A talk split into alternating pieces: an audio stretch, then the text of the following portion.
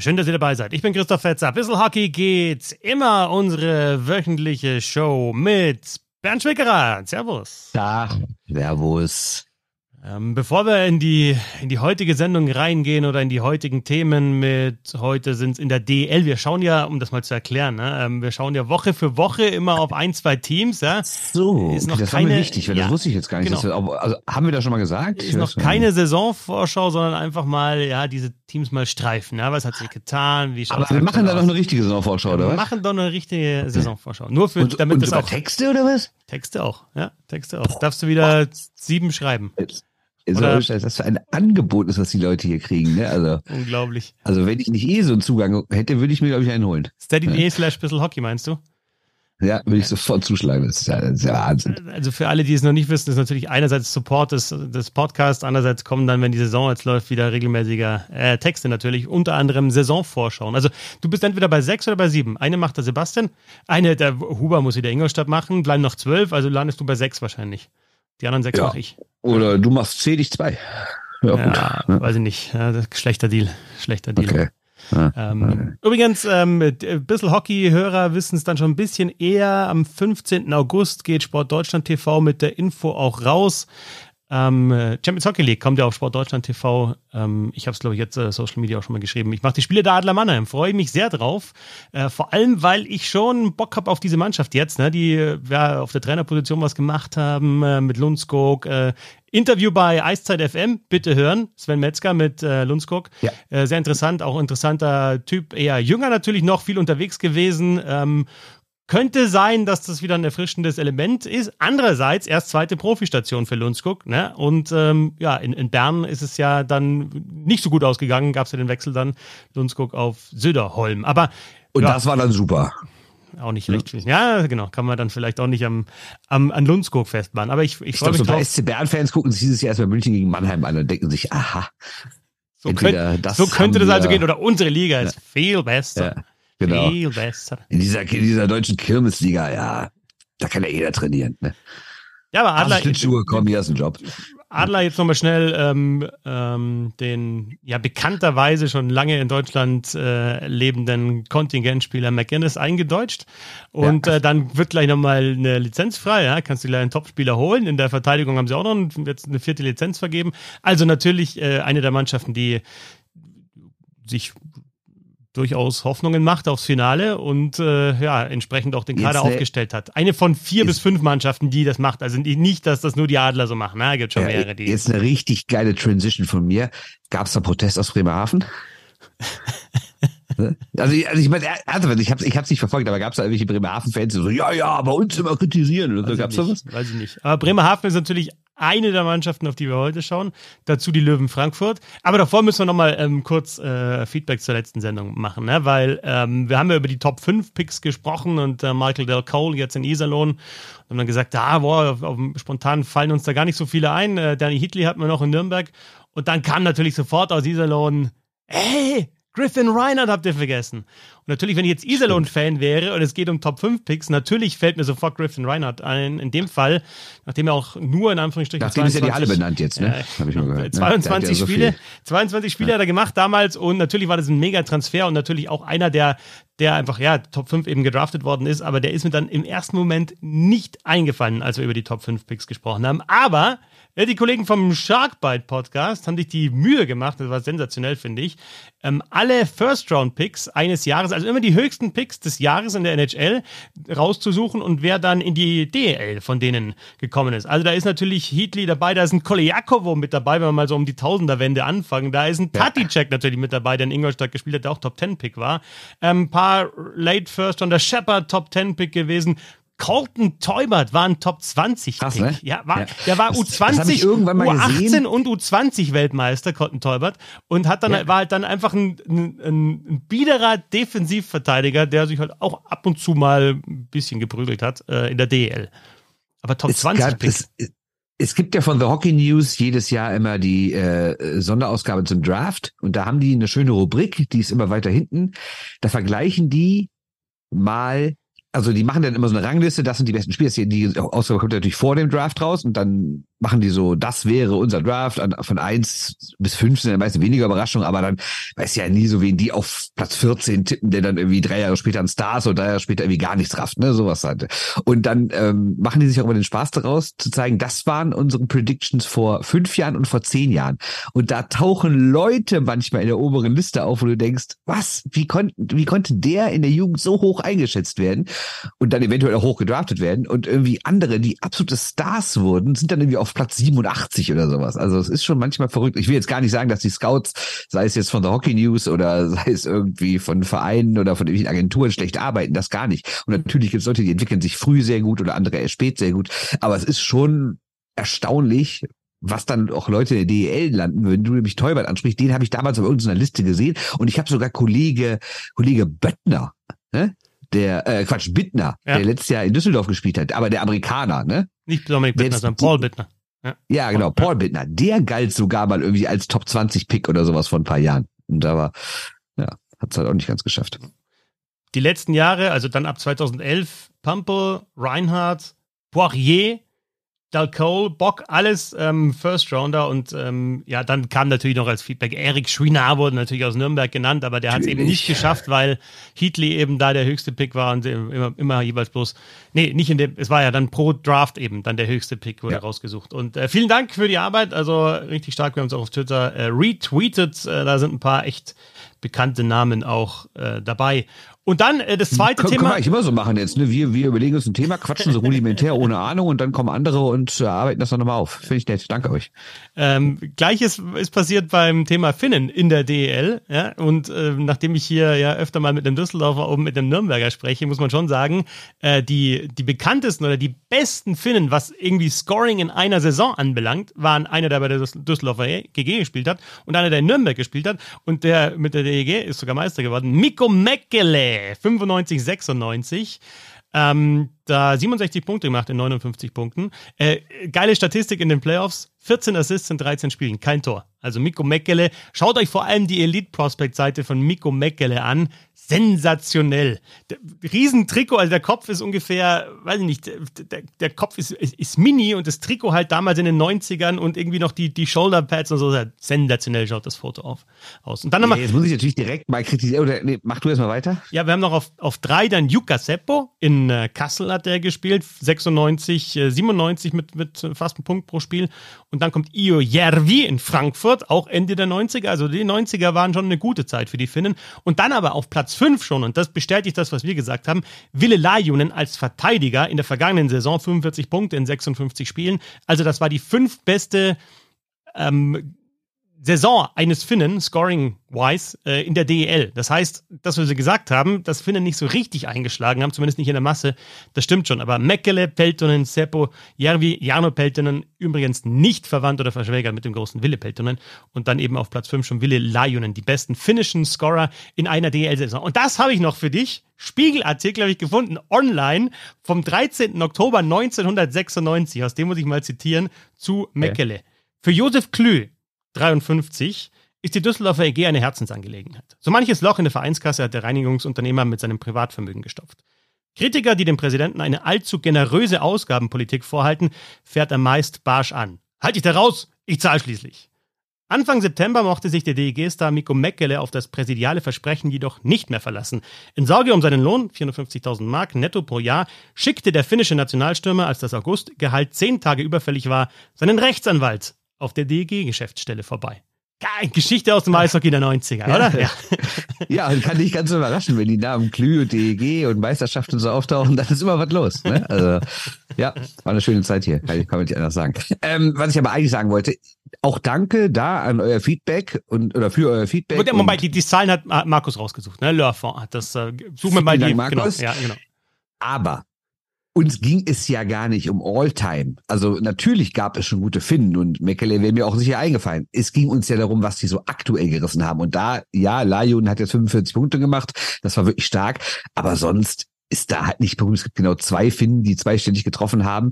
Auf Platz drei ist schon Mikko Kusa, der eine okaye Saison gespielt hat, Letztes aber nicht Jahr mehr. Letztes Jahr. Letztes Jahr, genau. Und der ist sogar der Top-Finde in den Playoffs gewesen bei der Mannschaft, die im Viertelfinale nach fünf Spielen raus ist. Ne? Also ganz falsch ist unsere These nicht, dass viele Finnen geholt wurden und gerade vielleicht auch mit dem Hype der letzten Jahre, mit den ganzen Weltmeisterschaften, mit den ganzen U-Weltmeisterschaften, mit den Champions League-Siegen oder sonstigen Erfolgen auch in finnischen Vereinsmannschaften und im Verhältnis dafür haben die dann doch relativ wenig gerissen. Und das wollten wir ja sagen. Und die Frage ist, finde ich halt schon, ist, woran liegt das? Ne? Weil du siehst dann teilweise äh, schon immer die Ansätze, technisch gute Spieler, gut ausgebildet. Ähm, Center jetzt eher in den letzten Jahren habe ich wenig, wenig im Kopf, sind dann vor allem die Flügelspieler gewesen. Kann natürlich sein, dass sie ja, nicht entsprechend. Ne? Ja, und Verteidiger, genau. Kann natürlich sein, dass sie nicht entsprechend ähm, eingesetzt werden von ihren Centern, dann die, die Flügelstürmer. Oder sie spielen einfach ein bisschen anderes Eishockey, als in der DEL gespielt wird. Man muss ja schon sagen, dass das Eishockey in der DEL dann doch eher nicht jetzt von den Spielern, ja, die sind meistens Deutsche, aber von der Spielweise eher Nordamerika beeinflusst ist, würde ich sagen. Absolut. Und das, äh, also ich mache es ja jedes Mal, wenn die DEG jemanden verpflichtet aus einer europäischen Liga, der vorher noch nicht in Deutschland gespielt hat, dann frage ich immer, was erwartest du von der Liga, was erwartest du von der Spielweise, wie, was erwartest du für Unterschiede zu dem, wo du vorher gespielt hast. Und gerade wenn die in Skandinavien gespielt haben, dann sind die immer so, ja, ich freue mich eigentlich, dass es hier ein bisschen offener ist, dass auch mal einer einen Fehler macht, dass nicht jeder immer in der Position ist. Also damit soll gar nicht gesagt werden, dass die Liga schlechter ist, sondern die Liga ist einfach offensiver und halt eher agierend, ne, im Verhältnis zu vielleicht den Spielweisen in Schweden oder Finnland oder so. So viel zu und den manche Top kommen halt drauf da, manche nicht. Genau. So viel zu den Top 5 Picks und zu den Finnen in der DL. Vielen Dank an den Sharkball Podcast und an Le Affond für die entsprechenden Daten. Frankfurt Zweites Jahr in der DEL, Bernd, äh, natürlich Abgänge zu verzeichnen, unter anderem mit Jake, also man kann sagen, so fast so eine, so eine kleine Achse weggebrochen mit Hildebrand, äh, Maginot in der Verteidigung echt eine gute Saison gespielt, vorne drin natürlich ein Drittel der Top-Reihe weg mit Ranford, also Rowney und Bock noch da, Ranford weg, aber ich finde, wenn man sich den Kader anschaut, die haben durchaus echt, weil wir bei Lajunen ja schon waren, echt ganz gute Spieler auch geholt. Vor allem, was sie in der Verteidigung gemacht haben, gefällt mir echt ganz gut. Ja, ich würde erst nochmal ein bisschen allgemeiner drauf gucken. Ich finde, wenn wir uns daran erinnern, wie das bei Bietigheim war, die ja auch ein gutes erstes Jahr hatten, danach ist die Mannschaft mal komplett auseinandergefallen. Jetzt hat Frankfurt natürlich andere finanzielle Möglichkeiten, ist jetzt auch kein reicher Club, aber hat natürlich schon mehr Geld als Bietigheim und war deswegen in der Lage, Leute zu halten. Und Bock wurde ja schon relativ früh verkündet. Rowney hatte ja sogar noch Vertrag, ich glaube noch mindestens ein Jahr, hat es noch mal zwei drangehangen. Also da kann man wahrscheinlich davon ausgehen, dass er seine Karriere da beenden wird. Aber ähm, das zeigt ja, dass in Frankfurt erstens anders gedacht wird und halt auch anders gehandelt wird und dass die Spieler auch das anders sehen, weil ich glaube, Bietigheim war für manche eher so ein Sprungbrett, so ich habe da die Chance, ne, bei dem Aufsteiger, wo es nicht viel Druck gibt, was zu reißen, habe ich dann gemacht und nutze sofort die erste Gelegenheit dann abzuhauen. Frankfurt ist jetzt ein bisschen was anderes. Ja, auf jeden Fall. Und es sind wichtige Spieler weggegangen, aber sie haben eben echt auch äh, gute Spieler geholt. Jetzt zum Beispiel aus der DL im Wille Lajonen, der auch, denke ich, dann der Nummer 1 Verteidiger da ja. sein wird. Äh, Matuschkin, Maxim Matuschkin in der Verteidigung, äh, Meister und Champions Hockey League Sieger geworden mit Tappara, äh, mit Tappara ja. ja. mal vor ein paar Jahren punktbester Verteidiger in, in Finnland, ist schon fünf Jahre her, aber äh, kann auch was. Ben Blatz, geilster Name auf jeden Fall, ja, wahrscheinlich in der DEL jetzt, ja, über 350 Spiele in Finnland und äh, Brace und Kunig, die für den Sturm gekommen sind, am Freitag hat es ja das erste Testspiel gegeben gegen Krefeld, haben da auch gleich getroffen. Also war ein guter Start, war natürlich gegen Zweitligisten, aber das Spiel ähm, 5-1 gewonnen. Und eben Rowney schon Tor, Bock schon Tor, Naring hat getroffen und eben die Neuen mit, mit Brace und Kunig. Insofern ja, ähm, ganz gut reingekommen, auch in die Vorbereitung. Bin echt gespannt, ob, ob Frankfurt auch ja ähm, vielleicht ein bisschen äh, aktiver spielen wird, weil ich finde, in der vergangenen Saison war es dann doch oft auch sehr, äh, sehr einfach gespielt und natürlich verlassen auf die Top-Reihe und vor allem Carter Rowney, der natürlich extrem äh, wichtig ist, aber natürlich auch einen neuen Trainer. Ne? Also das kommt auch noch mit dazu. Und da sind wir wieder beim Thema Finnen mit äh, Matti Tillikainen, einen finnischen Trainer. Und äh, das finde ich auf jeden Fall interessant, dass jetzt, wir haben letzte Woche über die, die, die Spieler gesprochen, jetzt sind so ein paar mehr Skandinavier, auch wenn ich weiß, Finnland nicht klassisch, Skandinavien, ja, ja, aber ähm, Finnen, Schweden da auch auf, auf Trainerpositionen. Ja, Schweden nicht, aber Finnen. Ähm, insofern interessant. Ja, absolut. Und ähm, Bietigheim hat da auch einen finnischen Trainer. Äh, also München hat jetzt einen, ne? ich vergessen, Toni Söderheim wird immer so ein eingepreist, aber der ist ja auch Finne.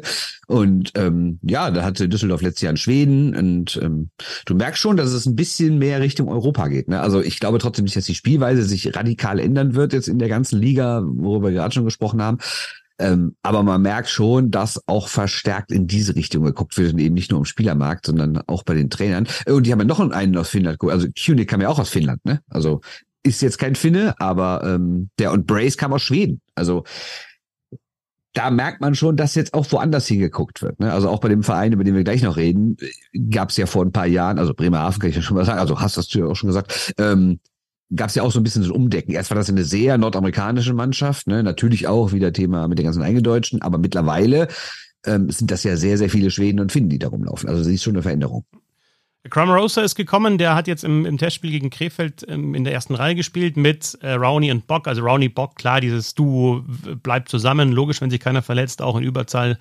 Ähm, und dann eben Cramarosa da als dritter Stürmer mit dabei, nachdem eben Brandon Ranford weggegangen ist, der schon eine Lücke reißt. Er war ja schließlich der in der vergangenen Saison, der gleich diesen Scoring-Streak hatte von, äh, von Anfang an und äh, sicherlich, was die Kreativität anbelangt hat, in der Reihe extrem wichtig. Rowney, so der Allrounder, Bock natürlich der, der Torjäger, Rowney vor dem eigenen Tor gut, äh, dann natürlich auch äh, stark im gegnerischen Drittel.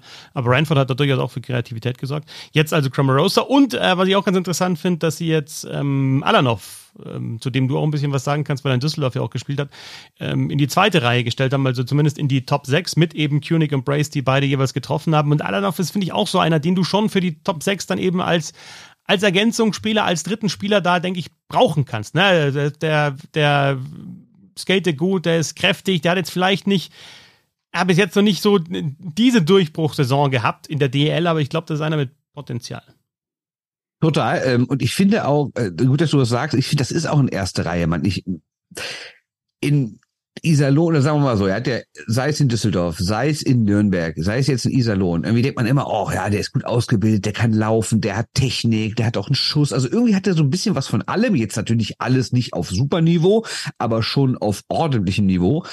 Und trotzdem hat er dann häufig so in den hinteren Reihen gespielt. Letztes Jahr in, in Iserlohn, also zumindest das, was wir jetzt von der Liste haben, äh, von, von Markus Seite, da gibt's schon so ein paar Spiele, wo er erste Reihe gespielt hat, ne? Auch mal neben so einem Daugerwinch oder so einem Brown, ne? Oder Poirier und sowas. Also paar Mal wurde er schon so eingesetzt, aber dann sind auch wieder sehr, sehr viele Spiele dritte Reihe, vierte Reihe mit nicht so viel Eiszeit. Und ja, er wird wahrscheinlich sagen, ich spiele da, wo der Trainer mich hingestellt hat. Ne? So machen die Leute das ja halt. Aber ich finde, wenn einer so technisch stark ist, seine Stärken eher in der Offensive hat, dann bringt der in den hinteren Reihen nicht viel. Und er hat relativ viele Spiele gehabt, wo er nur so 12, 13 Minuten oder sogar noch weniger gespielt hat und nur zwei mit irgendwie 20 Minuten ja, ich finde, wenn du so einen Mann hast, musst du ihn vorne einsetzen. Er könnte das und ich glaube, die Frankfurter machen nicht falsch, indem sie sagen, komm, spielen wir deine offensiven Stärken aus und gehen wir bei uns eher in der Reihe, die wir so als Scoring-Reihe definieren. Ja, und dann haben wir in den ersten beiden Reihen mit Bock natürlich einen, der da immer spielen wird, also einen Deutschen und mit, mit äh, dann noch immer noch, noch mal einen weiteren. Also hast du dann ähm, zwei hättest du den Top 6 und das ist, glaube ich, ein ganz guter Ansatz, um ja, das, das dann so ein bisschen dann auch das Scoring so ein bisschen zu verteilen. Naring dann als Center der dritten Reihe. Schwartz haben sie auch noch, Ryan Schwartz. Also ähm, ich glaube, das ist wichtig, dass du, dass du da, dass du da eben diese deutschen Spieler auch entsprechend einsetzt, ein bisschen hochziehst im, im Line-Up und ihnen dann mal die Chance gibst. Zum Beispiel jetzt für Alanov in der zweiten Reihe. Auf Marco Schweiger freue ich mich sehr. Äh, 20 Jahre alt, jetzt also endlich. Äh, Nies Kloppmann, äh, der Kollege, der sich ja mit dem Nachwuchs sehr intensiv beschäftigt, findet den schon immer geil. Natürlich klein gewachsen, ja, 1,73, aber ein guter Skater, auch ein guter Penalty-Killer, guter Arbeiter. Ich habe bei der U20-Weltmeisterschaft habe ich ihn öfter mal gesehen aus dem Kaufbeurer Nachwuchs. Jetzt also, ja, endlich sagen viele, die ihn schon länger verfolgen, äh, in der DEL bei den Löwen Frankfurt, wie gesagt, 20 Jahre jung. Äh, interessanter Spieler. Bin ich, bin ich gespannt, ob der auch seine Eiszeit bekommt, seine Einsatzzeit bekommt. Ja, machen wir Dominik Bock. Also erinnere dich, wir haben letztes Jahr alle gesagt, das wird so vielleicht das entscheidende Jahr jetzt erstmal für den, wo es hingeht. Äh, das ist jetzt so die Chance, die er hat bei einem DEL-Team mit guten Mitspielern, sehr viel Eiszeit kriegen, sehr viel Überzahl spielen, sehr viel Verantwortung bekommen und man kann ja nicht anders sagen, als dass er die Chance genutzt hat. Also er war einer der besten Spieler. Wäre jetzt auch nicht so dramatisch gewesen, wenn er zur WM gefahren wäre, also rein von seinen, von seinen Stats her. Ähm, deswegen habe ich eigentlich gedacht, naja, vielleicht hat er doch noch mal eine Chance, aber er ist dann weder zur WM gefahren, noch ist er jetzt im NHL-Camp eingeladen, der hat doch kein neue, neues Angebot bekommen. Sein Draft ist ja schon ein paar Jahre her. Ähm, die Frage ist, ist NHL jetzt für den Kollegen abgefahren? Wird er jetzt einfach ein überragender DEL-Scorer in den nächsten Jahren, der, vielleicht dann nach seiner Frankfurter Zeit nochmal zu einem Top-Team wechselt? Ich meine, er hat ja schon in Berlin gespielt, aber halt in einer anderen Rolle, noch eher so als U23-Mann, der da mal oben, aber mal unten oder sogar mal nur auf der Tribüne war. Ähm, vielleicht wird es einfach so eine klassische DEL-Karriere, ne? dass er jetzt noch, noch mal nach Berlin geht, nach Mannheim, nach München oder sowas und da dann anfängt, äh, einer der besten Torjäger der Liga zu werden. Vielleicht geht er auch ins europäische Ausland, aber NHL scheint irgendwie weit weg zu sein. Ja, aber aktuell ist es für mich einfach ein sehr guter oder herausragender DEL-Spieler und, und Scorer, ja. auf jeden Fall. Und vielleicht ist er dann auch bei dem Team jetzt gerade, das dann auch nicht die allergrößten Ambitionen, also in Richtung Meisterschaft jetzt erstmal hat, sondern im zweiten Jahr nach dem Aufstieg erstmal sich natürlich ja konsolidieren will in der Liga, richtig aufgehoben. Mit einem sehr guten Center, mit dem man sich ganz offensichtlich super versteht, spektakulär. Ähm, ja, guter Schuss, viele Tore, macht auf jeden Fall Spaß. Ist vielleicht dann auch, vielleicht sogar dann der letzte oder der vorletzte Schritt in seiner Karriere. Und dann sage ich auch irgendwann, warum nicht? Ist halt dann so. Potenzial denke ich mal, wenn du in der ersten Runde gedraftet wirst, für mehr auf jeden Fall da. Aber ich habe jetzt auch nichts dagegen, in der DL zu sehen, Woche für Woche. Nee, absolut. Die Frage ist nur, ob er, weil er hat ja ganz klar letzte Saison auch mehrfach gesagt, ich will noch in die NHL, das ist mein Thema und ich will mich jetzt mit guten Leistungen in Frankfurt dafür empfehlen. Es hat ja die guten Leistungen gezeigt und anscheinend funktioniert erstmal trotzdem nichts. Die Frage ist, ob er dann sich damit abgefunden hat zu sagen, okay, ich bin ein guter DL-Spieler, der dann bisschen auch ordentliches Geld verdienen wird und eine schöne Karriere haben kann und vielleicht Titel holt und dann auch irgendwann mal noch mal eine WM erlebt und sowas. Ist ja alles, ist ja alles wunderbar. Aber wenn man natürlich hoch gedraftet wurde und gerade, was wir schon mal gesagt haben, dieser erste ist dieser neuen Generation Schütze, Seiler, Reiche, Peterka. Er wäre der erste, der erste Runde gedraftet wurde und war ja echt ein Thema 2018, als es passiert ist. Ähm, dass der es dann als einziger nicht schafft, wird trotzdem, glaube ich, an ihm lagen. 24 Tore in der vergangenen Saison, äh, also mehr als ein Punkt pro Spiel. Dann natürlich die Schulterverletzung in den Playoffs nicht mit dabei. Ähm, eben dann auch keine ganz komplette Saison. Ähm, schon die letzten, was waren das so, gut zehn Spiele verpasst. Ne? Also es war so ja, Monat vor Ende der Saison, dass er sich verletzt hat an der Schulter und dann die Playoffs nicht mitgespielt.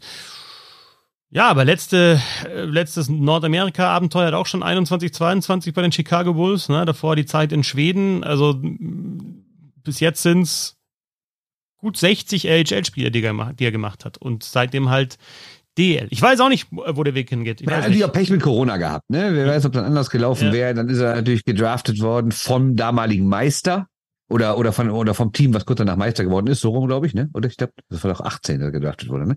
Und ähm, dann hast du natürlich die Situation gehabt, dass er getradet wurde nach Carolina, ein absolutes Top-Team. Da kommst du natürlich auch nicht so easy rein, wie jetzt andere, die in Buffalo oder Ottawa oder Detroit spielen, ohne zu sagen, dass die es nicht verdient hätten und schlecht wären. Ne, du weißt, was ich meine. Aber vielleicht war es auch das falsche Team, wenn irgendwie jetzt Arizona sich die Rechte geholt hätte. Wer weiß, ob der mittlerweile mal rübergegangen wäre. Ne? Aber, naja. Torwart noch kurz bei Frankfurt. Äh, ja, Hilde, Hildebrand ist weg, der genau. natürlich eine ordentliche Saison gespielt hat, aber jetzt auch keine Monstersaison, wie ich finde. Also ich habe mir da ein bisschen mehr versprochen, als ich vor der Saison mal so Frankfurter hab hören sehen, äh, hören sehen, äh, reden hören. Da dachte ich schon so, okay, da scheint ja ein richtig guter Mann zu sein. Klar, die Werte damals aus dieser finalen Serie in der DL waren ja auch überragend oder generell aus den Playoffs. Äh, dass er jetzt nach Berlin geht, hat mich echt überrascht, weil ich ihn nicht für einen Torwart halte, äh, der unbedingt ein Top-Team besser macht. Aber wer weiß, vielleicht äh, ist auch genau das, was er braucht, weil bei Frankfurt in der zweiten Liga war er ja auch bei einem Top-Team mit Superleistung. Dann letztes Jahr bei einem Team, was eher gegen den Abstieg spielt und um die Playoffs kämpft. Und jetzt wieder bei der Mannschaft zu sein, die zumindest vom, vom Papier her weit oben ist. Vielleicht kommt ihm so ein Spielstil auch entgegen. Vielleicht wird er gut. Für Frankfurt natürlich trotzdem Verlust, aber jetzt auch nicht ein Verlust, wo du denkst, oh Gott, ich weiß nicht, wie wir morgen noch aufstehen sollen.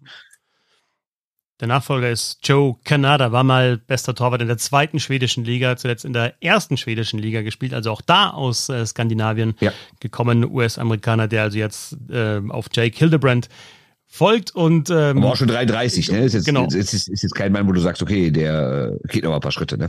Zu deinem äh, kleinen Versprecher muss ich sagen, ich, der ich ja das Bayerische im Ohr habe, finde ich auch ähm, Frankfurter Reden sehen ist manchmal besser als was hast du gesagt? Hören, sehen, reden, sehen ist ja, manchmal besser ja, als ja, äh, hören. Genau. Ja. bin ich absolut bei dir. Äh, Bremerhaven als weitere Mannschaft. Wir schauen also heute auf die zwei Mannschaften, weil wir haben natürlich uns extrem viele Gedanken gemacht, wie wir das Ganze gliedern. Ne? Letztes Mal hatten wir die beiden Mannschaften Umbruch mit Iserlohn und Augsburg. Wir versuchen immer einen thematischen Zusammenhang zu finden. Und Bremerhaven und Frankfurt sind eben dann die jüngsten DL-Clubs, die es auch geschafft haben, sich in der Liga zu halten. Ne? Bietigheim wäre natürlich dann noch mit dabei, aber nicht mit dabei. Deswegen halt Frankfurt und Bremerhaven jetzt die, die halt ja, Frankfurt jetzt mit einer Saison, würde ich schon sagen, so gefühlt etabliert, Bremerhaven halt voll etabliert in der DEL als absolut safer Viertelfinalteilnehmer. Zwar nicht mehr, auch darüber würde ich gerne sprechen, dass eben der nächste Schritt dann doch mal wäre, eine Serie zu gewinnen, in den Playoffs also auch eine, Viertelfinalserie mal zu gewinnen. Aber ja, so Top 10 mache ich mir bei Bremerhaven keine Sorgen. Ich glaube, wir haben letztes Jahr mal gesprochen, da hat irgendjemand hier in der Runde gesagt, ja, dieses Mal erwischt es die Bremerhavener. Ich weiß nicht mehr, wer es war, ich weiß nicht. Ähm, wieder keine nicht. Ja, ähm, und ich glaube auch, dass es gut, die Stars werden halt jedes Jahr, logischerweise, wie viel älter? Ein Jahr älter. Ne? Also Urbas ist jetzt 34, mhm. Verlic Anfang 30, Jeglic ist 35, also die, die Karawanken, die erste Reihe, die wird natürlich nicht jünger, aber zeigt halt einfach auch Jahr für Jahr die Leistung und die, die, die dahinter kommen. Also Andersen jetzt natürlich weg, aber waren jetzt schon so ein paar dabei. Mauerman, auch schon Anfang 30, aber einer, der so ein bisschen für Secondary Scoring sorgt. Alex Friesen hatte eine sehr, sehr gute Saison. Markus Wikingstad, jung noch, Anfang 20. Christian Weise hat viel getroffen, vor allem in Überzahl. Also die kriegen schon auch mehr Unterstützung als ja vor drei, vier Jahren noch. Ja, absolut. Das war ja das Thema die ganze letzte Saison, was auch daran lag, dass von den Slowenen immer mal wieder einer verletzt war. Ne, die haben ja jetzt auch nicht dauerhaft so zusammengespielt. Jeglic hat nur 54 Spiele gemacht, die anderen halt 10 mehr. Ähm, und Urbach sogar nur 46, der war ja richtig lang raus. Ne? Und ähm, Deshalb musste es natürlich auch mehr von hinten kam, kam dann aber auch. Und eben, wie gesagt, ja, mit so einem Christian Weise, der ja so ersten Mal seit Jahren mal so richtig voll da war und voll fit war, aber auch mit den eben schon angesprochenen äh, eher Skandinaviern. Äh, so, auch in der Verteidigung mit so einem Brugiser oder sowas, ne? Aber ähm, ich finde halt, wenn du überlegst, dass Bremerhaven vor der Saison, da war ja so Töne zu hören, wir wollen in die Top 4 und sowas, wo ich ja dachte, bleib mal locker, Leute. Ne? Aber muss sagen, das haben sie nicht geschafft, aber natürlich haben sie es wieder in die Playoffs geschafft und es wird niemanden geben, der deswegen jetzt irgendwie sauer war und gesagt hat, Moment mal, ihr wolltet doch in die Top 4. Also es mag ja teamintern der Anspruch sein. Ich finde ja auch völlig in Ordnung, wenn Teams sich höhere Ansprüche geben, als sie nach außen kommunizieren. Ähm, oder vielleicht auch höhere, als sie vom Papier her haben müssten. Aber ob Bremerhaven dieses Jahr dann diesen nächsten Schritt machen kann und mal in die Top 4, sei es in der Hauptrunde oder in den Playoffs reinkommen kann, wage ich trotzdem mal zu bezweifeln. Ja, aber in die Playoffs zu kommen und, und, und im Viertelfinale Jahr für Jahr wieder zu sein, teilweise direkt sich dafür zu qualifizieren, ist doch auch dann ein Erfolg. Ich meine, da haben andere ja mehr zu knapsen, die dann teilweise mal rausrutschen aus den Top 10. Und also die, die Konstanz, die Bremerhaven zwar nicht auf allerhöchstem Niveau, ja, immer Viertelfinale oder halt Playoffs, mal erste Playoffs-Runde auch, aber was die da Jahr für Jahr eben auf dem Niveau zeigen, ist, super. Also was, was zumindest sichere Playoffs anbelangt, die mit konstanteste Mannschaft in den, in den letzten Jahren. Und ja, ich sehe jetzt keinen Grund daran zu zweifeln, dass es diesem Jahr anders laufen sollte, momentan. Klar, das Einzige wäre halt, was du eben gesagt hast, dass die alle ein Jahr älter sind, ne? Genau. Und für manche ab einem gewissen Alter ist es natürlich, oder in einem gewissen Alter ist es gut, ein Jahr älter zu sein und irgendwann dann auch nicht mehr, weil es dann halt körperlich bergab geht, ne? Aber ähm, was man grundsätzlich sagen muss, ist ein relativ kleiner Umbruch. Also wenn man sich so genau, diese Transferübersichten der DEL dieses Jahr anguckt oder eigentlich immer anguckt, dann ist das ja in der Regel eine zweistellige Zahl an Abgängen, eine zweistellige Zahl an Zugängen. Und Bremerhaven hat relativ wenig Leute, zumindest wenig Leute, die du jetzt mal so als, als Leistungsträger eingeschätzt hast. Niklas Andersen, Philipp Samuelsson, etwas prominenter, die tun bestimmt auch weh, aber sonst wurden alle gehalten. Und ich finde, mit so einem Grönlund, immerhin echt erfahrener Mann für einen Frohlunder, jetzt nicht von irgendwas, äh, kannst du das eventuell auch wieder ganz gut aufgefangen haben. Ne? Hast, ähm, also eine, eine Zahl zum Alter noch. Zwölf Spieler sind älter als 30. Das finde ich nicht ganz wenig. Nee. Und es ist halt auch ein Spielstil, der schon auch Laufstärke, Einsatz, Zweikampfstärke, Härte erfordert und keine Ahnung, ob jetzt die Verletzungen in den letzten Jahren äh, von den Superstars dann oder von den, von den, von den Topspielern damit zu tun hatten, auch, dass sie einfach viel eingesetzt wurden. Also kann schon einen Zusammenhang geben. Ne? Also, dass, wenn du viel auf dem Eis bist, gibt es mehr Möglichkeiten, sich auch weh zu tun, ne? und der, der Körper wird dann abgenutzt. Und ja, vor allem, wenn du auch vors Tor ziehst und dafür für Tore zuständig bist, wirst du ja auch härter angegangen von den Gegnern. Ne? Also, klar. Und also Urbas, Jeglic, äh, Verlic haben natürlich schon sehr, sehr viel Eiszeit auch immer. Und das ist, glaube ich, dann schon eine Aufgabe auch für ähm, Thomas Popisch, da die Eiszeit ein bisschen mehr zu verteilen und dann die anderen auch äh, einzusetzen. Wie es schon teilweise passiert ist in den vergangenen Jahren, vielleicht noch ein bisschen mehr. Äh, Torposition Christa Gudle Christas Gudlewskis wieder in die DL geholt und äh, Franz Reb hat ja auch eine mega Entwicklung gemacht in der vergangenen Saison. Also ich finde, da sind sie echt gut aufgestellt. Erinnert euch, äh, wir hatten ja die Geschichte mit Brandon Maxwell, der eigentlich äh, gehen wollte äh, in die ja. KL, der natürlich jetzt auch weg ist, äh, der dann einfach nicht mehr gespielt hat. Und dann war Franz Ripp halt da und Franz Ripp hat in, den, die, in der DL gut gespielt. Äh, sau stark ähm, zu Beginn der Viertelfinale-Serie gegen München, als die ja 2-0 geführt haben, dürfen wir nicht vergessen. Die waren sogar 2-0 vorne gegen den überragenden Hauptrunden ersten gegen München. Und dann, ja, auch sogar bei der Weltmeisterschaft mit dabei, Franz Ripp. Also das ist echt auch nochmal ein, ein großer Schritt, den er gemacht hat. Nicht vergessen, der war 2021 noch in der DL2. War schon mal bei den Eisbären davor, aber 2021 noch DL2 gespielt und jetzt eigentlich erst seine dritte Saison in Bremerhaven. Äh, Potenzial immer zu erkennen gewesen und das hat jetzt ausgeschöpft. Und eben mit Gudlewskis jetzt auch noch einen zweiten Torwart oder 1B oder eine Möglichkeit für Rotation und eben dann äh, muss Franz auch nicht so viel spielen. Insofern ähm, da auch nochmal ein Transfer, ein guter Transfer auf der Torwartposition. 1920 war Gudlewski schon mal für 25 Spiele in Bremerhaven.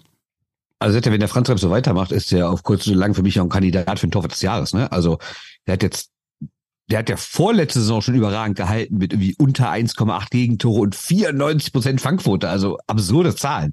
Und letzte Saison 2,23 Gegentore und 92,4 Fangquote in der Hauptrunde. Also da gibt's nicht viel bessere. Also richtig stark. Der Mann ist ja 26. Wenn Bremerhaven Top-Team wäre, wäre das einer, da könntest du sagen, ja, der bleibt da so für die nächsten sechs, sieben, acht Jahre vielleicht so der Stammtorwart und kann da so eine kleine Ära prägen. Ne? Ist die Frage, wie lange bleibt er noch in Bremerhaven? Weil er wird sich da sicherlich wohlfühlen und er ist da beliebt und Leistungsträger und alles, aber sein Vertrag läuft nach der Saison aus, zumindest das, was wir offiziell wissen, ganz genau kann man sich ja nie sein. Es gibt da ja das ein oder andere Top-Team, was vielleicht nächstes Jahr mal einen neuen Torwart braucht. Und äh, da sehe ich dann einerseits so ein Haukeland aus Düsseldorf, dessen Vertrag ausläuft, der bestimmt Interesse wecken wird, aber ich sehe vor allen Dingen auch einen Franz Repp, weil der natürlich auch keine Ausländerlizenz dann braucht und würde mich nicht wundern, wenn wir äh, Herrn Franz Repp in den nächsten Jahren, muss nicht zwingend direkt nächsten Sommer passieren, aber in den nächsten Jahren mal bei einem Top-Team sehen werden, einem längerfristigen Vertrag. Dann sprechen wir bei Bremerhaven ja oft darüber, dass sie Nordamerikaner holen jetzt zuletzt Skandinavier, teilweise dann eben zwei Flaggenspieler und die einsetzen. Aber da haben wir jetzt einen, Jahrgang 2003, geboren in Bremerhaven, Justin Büsing. Ja, und sogar beim REV. Ja. Aus der eigenen Jugend. Genau. In Köln gewesen, zwar dann zwischenzeitlich jetzt zuletzt, in Duisburg gespielt, aber angefangen beim REV Bremerhaven. Ja, und das ist halt die Frage. Also gerade erst 20 geworden und wenn man sich die Statistiken anguckt, die er so in Köln hatte, also deutlich mehr als ein Punkt pro Spiel in der DNL, jetzt kein schlechter Mann, was die Offensive angeht. Ähm, ist die Frage, ist das jetzt einer fürs Herz, wenn man sagt, komm, jetzt holen wir mal Bremerhaven hier zurück, oder ist das echt einer, von dem man sagt, hör mal, der hat nicht umsonst so viele Punkte in der DNL gemacht, ähm, der ist bei uns ordentlich eingeplant und eben nicht nur irgendwie als U23 Lückenfüller, der ein paar Trikots verkaufen soll, ne? Das ist die Frage. Weil Bremerhaven natürlich bei allem Lob, was man da auch für den Standort haben muss, ist jetzt auch nicht unbedingt eine Kaderschmiede. Ne? Also Jugendarbeit, U23 Eiszeit, da gibt's andere Vereine, die einen Schritt weiter sind. Ne? Oder auch zwei. Ja. Frankfurt und Bremerhaven vor der Saison 23, 24, wie gesagt, die ausführliche Vorschau wird noch folgen oder noch ein bisschen genauer eingehen auf die Teams. Jetzt schauen wir nach äh, Nordamerika. Zuerst mit einer traurigen Nachricht, auch aus Sicht des deutschen Eishockeys. Äh, Bob Murdoch ist ja Anfang August verstorben, war erst in München bei den Mad Dogs und ist dann deutscher Meister geworden als Coach mit den Kölner Haien. Und Bernd, wieder das Thema Kopfverletzungen, weil er hatte Demenz, er hat kein schönes Leben mehr gehabt. Ähm, ähm, am Ende sehr intelligenter Mann, ähm, sehr offener Mann eigentlich, aber das in den letzten Jahren nicht mehr. Äh, du hast darüber geschrieben in der Eishockey News, also gerade Familie, Freunde versuchen da auch schon ein bisschen, ja, wieder den Sport auch darauf aufmerksam zu machen, dass das mit den Checks gegen den Kopf vielleicht auch Probleme geben könnte. Genau, also es gab ja, also man kennt das ja, wenn ein ehemaliger NHL-Spieler verstirbt, also zumindest wenn er eine gewisse Reputation hatte, dann gibt's hier immer von der NHL äh, Alumni Association, also quasi die Vereinigung der Ex-Spieler, die kondoliert er dann immer mit so einem Schwarz-Weiß-Bild und in, in, den sozialen Netzwerken. Und diesmal haben sie direkt äh, darunter noch gepostet ein Video, nämlich Bob's Story einfach genannt. Und das ist ein Video von einer ähm, Alzheimer-Organisation. Und wer sich dieses Video anguckt, also das ist schon schon tough. Es sind knapp neun Minuten. Ähm, Klassiker erstmal, dass sich, dass sich halt so ehemalige Mitspieler, die Töchter, die Frau, Freunde und sowas erstmal ihn erinnern und erstmal schöne Sachen erzählen, schöne Anekdoten. Aber es geht auch ganz klar direkt darum, dieser Mann hat, wie du gerade schon sagtest, am Ende einfach kein schönes Leben mehr gehabt, weil er halt schwer erkrankt ist, Demenz, Alzheimer, Parkinson. Und es gibt dann, man sieht ihn dann nur noch ganz selten. Also er selber ist auch gar nicht in der Lage, interviewt zu werden. Ähm, aber er man muss es leider so hart sagen, kauert so ein bisschen in seinem Rollstuhl und ähm, scheint wirklich, ähm, ja, da ist nicht mehr, ich weiß gar nicht, wie ich es ausdrücken soll, ohne dass es pietätlos klingt, aber, aber ähm, ja, er sitzt da halt und ich glaube nicht, dass sonderlich viel Interaktion noch möglich mit ihm war und dass er sein Leben auch noch nur andersweise genossen hat. Ne? Und ähm, das sind schon harte Sachen und es geht dann wirklich genau darum, ähm, um diese Krankheit. Es wird nicht das Fass aufgemacht, wo kommt die Krankheit her. Das wird nicht so genau gesagt. Aber Ken Dryden, der ehemalige Startorhüter der Montreal Canadiens, der ja auch das wahrscheinlich beste Eishockeybuch ever geschrieben hat, ähm, der hat einen längeren Artikel geschrieben, vergangenes Jahr in der Toronto Sun und hat da ganz klar den Querverweis aufgemacht, ne? weil er spricht auch über Sen Mikita zum Beispiel, Leute halt, die Demenz haben und das ist definitiv daran liegen wird, dass sie halt sehr oft Sachen von den Kopf bekommen haben in ihrer Karriere, sei es Fäuste, sei es Checks. Jetzt muss man sagen, Murdoch, ähm, der zweimal einen Stanley Cup gewonnen hat mit Montreal in den großen 70er Jahren als Verteidiger, war kein Fighter. Der war eher so ein kluger Spieler, weil galt ja auch, wie du schon sagtest, äh, war ein echt intelligenter Mann. Ähm, so war er auf dem Eis, aber natürlich war das auch die ganz harte Zeit, wie der Broad Street Bullies, der Big Back Bruins und sowas. Und dann wurde auch schon mal gegen den Kopf gecheckt. Und halt damals war das irgendwie noch Folklore. Und wenn das häufiger passiert, und es ist bei den meisten häufiger passiert, dann kann das halt extreme gesundheitliche Folgen haben. Und Ken Dryden überschreibt seinen Artikel auch mit, wir müssen endlich was tun. Äh, wir müssen endlich was tun gegen äh, Headshots äh, in dieser Liga. Und Bob Murdoch, ohne dass man jetzt natürlich den letzten medizinischen Beweis hätte, ähm, scheint irgendwie auch eins dieser Opfer zu sein, dieser Spielweise in dieser Liga. Und ja, man kann halt nur hoffen, dass sich da irgendwann mal was tut.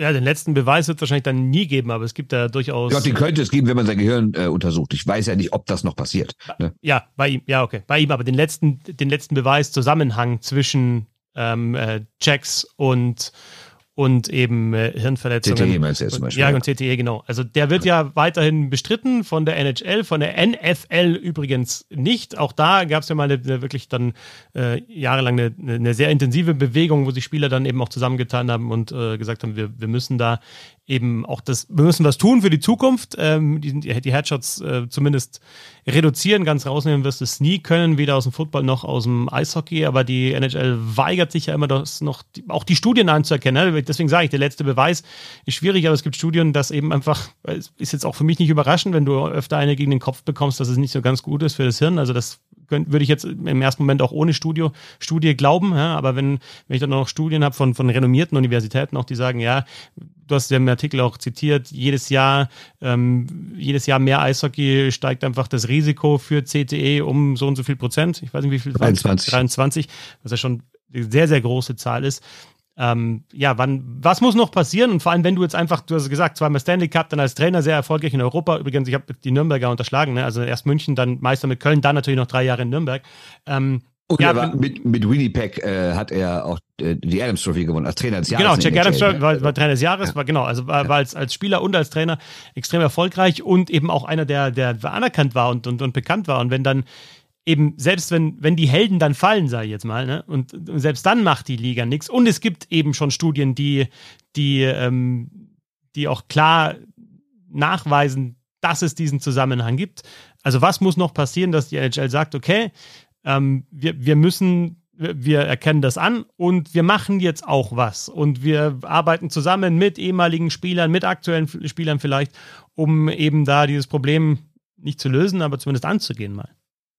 Ich meine, es ist ja nicht so, als würden sie gar nichts tun. Es, ne, es sind also diese Concussions Protocols eingeführt und diese Concussion Spotter und sowas. Also natürlich gibt es einzelne Maßnahmen und natürlich sind auch Checks gegen den Kopf, auch wenn sie heute immer noch vorkommen, natürlich deutlich seltener als früher und auch Schlägereien sind äh, alles deutlich seltener geworden. Also Klar, da passieren schon andere Sachen. Also es gab schon ein paar Maßnahmen oder irgendwie auch generelle Entwicklung in der Liga.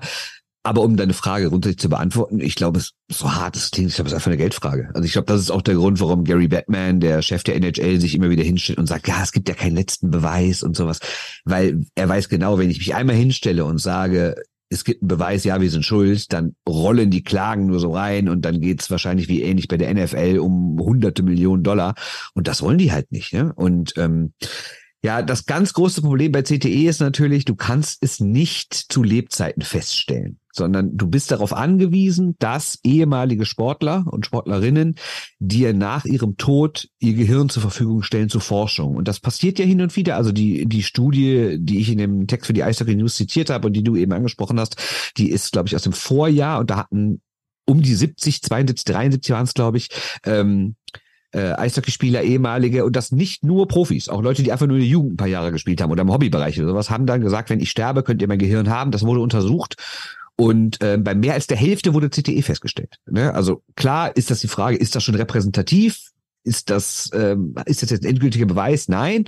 Aber natürlich gibt's eine Ahnung vor, eine Richtung vor. Und wenn du irgendwie, jetzt nicht mal nur irgendwie die Goons oder die Fighter oder die auch immer, sondern wenn irgendwelche Leute, die irgendwann mal Eishockey gespielt haben in ihrem Leben, zusammentrommelst sozusagen.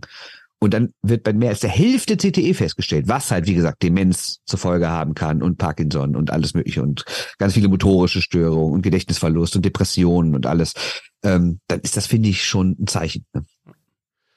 Aber allein wenn du schon mal ähm, CTE googelst, äh, erster, äh, erster Artikel, also chronisch-dramatische Enzephalopathie, ähm, eine fortschreitende Degeneration der Hirnzellen aufgrund mehrerer Kopfverletzungen, wie bei Sportlern, aber auch Soldaten, die einer Explosion ausgesetzt waren. Also wenn du sagst Sportler und Soldaten, die einer Explosion ausgesetzt waren, dann, ja, glaube ich, ist dann schon mal klar, was, was so ein Impact dann einfach beim Check gegen den Kopf ähm, auch ausmachen kann. Absolut, ja. Noch ein schöneres Thema aus äh, Nordamerika oder ein, spannendes Thema auf jeden Fall für die nächsten Wochen und Monate, denn wir haben es ja schon mal auch angesprochen, dass äh, die neue Frauenprofi-Liga starten soll, aber es war alles noch nicht ganz ja, so richtig klar. Und es ist jetzt immer noch nicht so richtig klar, es gibt nichts Offizielles, aber ähm, die, die Hockey News, die ja mittlerweile auch äh, rein ja, einen reinen Account auf Twitter zum Beispiel und, und eine reine Redaktion auch hat, um sich für äh, den Sport bei den Frauen ähm, dann da äh, über den Sport der Frauen zu, zu berichten, äh, hat jetzt einen Artikel veröffentlicht, dass im Hintergrund die äh, ja, Gespräche natürlich laufen und dass da schon einiges geht, dass sich die Leute schon für General Manager Positionen in Position bringen, ähm, dass Brian Burke eine sehr prominente Rolle einnehmen wird oder einnehmen soll und ja, dass es jetzt dann in den nächsten zwei Wochen sowas auch mal losgehen soll und es weitere Informationen gibt. Also ja, wer ist da überhaupt dabei? Wie läuft der Draft ab? Wann wird der sein? Und auch ganz interessant aus meiner Sicht, dass die ja, dass die NHL da jetzt auch hellhörig geworden ist und merkt, okay, vielleicht ist es dann doch eine Möglichkeit, äh, unseren Sport noch mehr zu vermarkten und dass es vielleicht Kooperationen gibt mit Teams, äh, man gewisse Infrastrukturen schon nutzen kann von Teams, all das wird also jetzt in den nächsten Wochen passieren. Ich weiß nicht, äh, gibt gibt schon mehr jetzt in den letzten Stunden. Es ist, glaube ich, gerade so, fühlt sich so an, alle in den Startlöchern. Ich glaube, in den nächsten ein, zwei Wochen wird da auch ein bisschen mehr offiziell werden. Ja, muss ja auch. Ich meine, wir haben jetzt Mitte August und ja, die soll ja jetzt nicht wie andere Eishockey-Ligen im September, Oktober beginnen, sondern erst im neuen Jahr.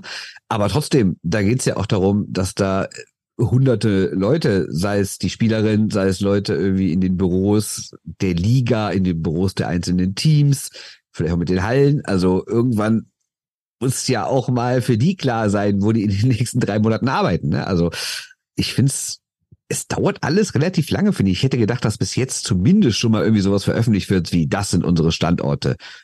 Das sind die Daten das sind die Kandidaten. Es gibt einen Draft, es gibt was auch immer. Und dann gibt es das erste Trainingscamp und dann ist der Draft. Also zumindest die Daten müssten doch irgendwie schon mal veröffentlicht sein. Finde ich ein bisschen komisch, weil man ja auch so diesen Hype hatte, als die ersten Entscheidungen da verkündet wurden oder die, oder die generelle Revolution nenne ich jetzt mal. Und seitdem ist relativ wenig passiert und wenn ich jetzt zum Beispiel, ne, Deutschland, wir haben mit ihr gesprochen, Sandra Abstreiter, wenn man zum Beispiel überlegt, naja, die muss ja auch mal wissen, wie geht mein Leben weiter. Und vielleicht wohnt die in drei Monaten in den USA, vielleicht aber auch nicht, oder die wohnt in Kanada, oder die muss sich was ganz anderes suchen. Also ich finde es ein bisschen komisch, ehrlich gesagt, wie wenig da äh, passiert. Vielleicht wird intern schon viel mehr äh, kommuniziert und die weiß genau, ich fliege am 1.9. rüber und dann ist da das große Trainingscamp in vier verschiedenen Städten, da wird er gescoutet und drei Wochen später wird gedraftet. Kann alles sein, aber das so wenig nach außen dringt, finde ich ein bisschen strange.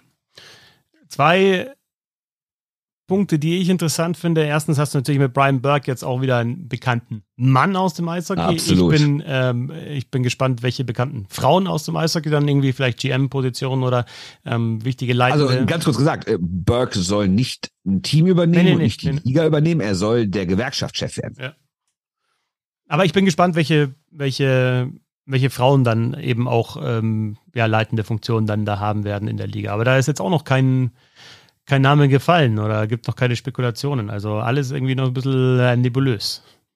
Ja, ich finde auch, das finde ich auch ein bisschen komisch. Also grundsätzlich kann man natürlich sagen, Brian Burke ist echt ein großer Name. Also äh, ist vor allen Dingen auch ein Fernsehgesicht, abgesehen von seiner Karriere selber als Manager oder nachher irgendwie als Präsident in Pittsburgh oder wie man das da genau bezeichnet ähm, er ist ja auch ein Fernsehgesicht, ne? Und er ist ja auch, hat ein Buch geschrieben und ist wirklich eine Persönlichkeit im nordamerikanischen Eishockey. Den kennen die Leute vielleicht auch, wenn sie nicht Die Hard Eishockey-Fans sind. Also so gesehen ist natürlich ein großer Name, der ein bisschen Strahlkraft hat und da Aufmerksamkeit hinzieht.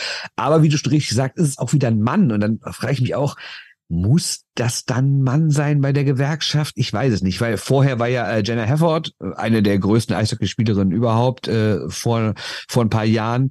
Ähm, die war ja bei der Gewerkschaft, also mit in Vorstand, würde man glaube ich sagen, und hat dann kamen noch ein paar Spielerinnen zu, so wie Hillary Knight und Sarah Nurse und sowas, ne? Äh, die waren dann auch dabei und haben dann jetzt diesen Tarifvertrag ausgehandelt. Das heißt, sie haben ja schon mal echt gute Sachen gemacht, dass die Spielerinnen künftig keine Tarifverträge mehr aushandeln wollen und sich nicht mehr um, um, um sowas wie in den vergangenen Jahren irgendwelche Showspiele, irgendwelche Vermarktungssachen kümmern wollen. Das ist klar, die wollen sich jetzt endlich auf Eishockey konzentrieren. Aber Jane Hafford, ich weiß nicht, ob die so schlecht gewesen wäre, das zu machen. Jetzt weiß ich vielleicht hat sie auch von sich aus gesagt, ich mache das nicht mehr oder so, keine Ahnung. Da fehlt natürlich auch das Hintergrundwissen. Aber grundsätzlich denke ich, es wird doch die eine oder andere Frau geben, die vielleicht gerade was die Gewerkschaft angeht und gerade selber im Frauen-Eishockey aktiv war und deswegen vielleicht ein bisschen mehr weiß, auf was es manchmal ankommt, die Sorgen und Nöte, ähm, warum die das dann, warum es nicht irgendeine Frau macht, sondern dass dann Brian Burke kommt. Zweiter Wenn Punkt. es denn stimmt. Ja, zweiter Punkt, was glaube ich passieren muss, ist, also wir haben ja gesagt, äh, eigentlich muss da Europa schon auch mit einbezogen werden und die besten europäischen Spielerinnen sollten da mit dabei sein. Und was irgendwie Übertragungen vielleicht dann anbelangt, finde ich schon auch geil, wenn die im ersten Moment den Schritt machen und sagen, ein Spiel gibt es eben dann mal am Samstag zu europäisch guter Zeit. Also da gleich von Anfang an sagen, wir nehmen den europäischen Markt mit rein. Wenn du das nicht machst und dann, also ich habe so ein bisschen die Angst, dass es exklusiv Nordamerika wird, sowohl von, von den handelnden Personen, von den EntscheidungsträgerInnen, als auch dann von den Spielerinnen. Und das fände ich dann schade, habe ich beim letzten Mal schon angesprochen. Also sowohl was eben Spielerinnen anbelangt, äh, Teamzusammenstellung, als auch dann eben ja rein, reine Ami-Kanadierinnen-Liga und auch von den Übertragungen her einfach dann in der Nacht. Das finde ich schade. Auch aus persönlicher Sicht, weil ich mir dann. Äh, ja, ja, genau, ich, ja. ich, würde es mir auch häufiger mal angucken. Die Sache ist natürlich, da muss man, muss ich das Erwartbare sagen, ne? Das ist ein knallhartes Geschäft und die Liga wird am Anfang erstmal quersubventioniert von sehr reichen Menschen. Ähm, die werden schnellstmöglich versuchen, da irgendwie Profit rauszuziehen und die werden da knallhart gucken. Wenn die merken, Samstagabend ist unser Termin, da, da gehen die Leute, da schalten die Leute ein, die Leute in die Hallen, dann werden die Samstagabend spielen. Wenn die merken, wir kommen nicht gegen Hockey Night in Canada und die NHL an, machen sie vielleicht auch Samstagnachmittag Spiele, was dann wieder für uns interessant wäre oder machen das gleich am Sonntag. Also ich glaube nicht, dass da irgendwie auf irgendwas Spezielles geachtet wird, außer aufs Geld. Und wenn, wenn die merken, wir können in Europa ein bisschen Geld verdienen, dann äh, werden die darauf achten. Und wenn die merken, das interessiert gar keinen in Europa, wir haben hier irgendwie 100 Leute im Stream und dafür haben wir aber heute 800 Leute weniger in der Halle, weil die halt Samstagmittag nicht können oder Vormittag, dann werden die auch wieder später spielen. Ne? Also das wird auch ein Erfahrungswert. Ich frage mich halt, ob die, weil Samstagabend ist ja wirklich der Eishockeyabend in Kanada. Ne? Also da sind die großen Live-Spiele, spielen immer die Leafs, immer die Canadiens. Und ähm, ob man sich wirklich traut, dagegen anzugehen oder man etabliert halt einen eigenen Tag, vielleicht den Freitagabend als den großen Tag in der Woche oder den Sonntagnachmittag oder sowas, dass man vielleicht auch ein bisschen familienfreundlicher macht. Weil dann musst du ja auch an die Leute in der Halle denken. Es geht ja nicht nur um Streams und TV und sowas, sondern die werden ja auch Geld verdienen, dadurch, dass Leute die Halle besuchen und Fanartikel kaufen und essen und trinken. Und wenn die merken, wir wir sind eher so das Familiending, was nachmittags funktioniert, dann werden die dann spielen. Ne? Warten wir ab. Wir warten ab und sprechen natürlich darüber, wenn es Neuigkeiten gibt. Bernd, danke dir. Christoph, danke dir. Und äh, bis nächste Woche. Ciao, ciao. Machen wir so. Tschö.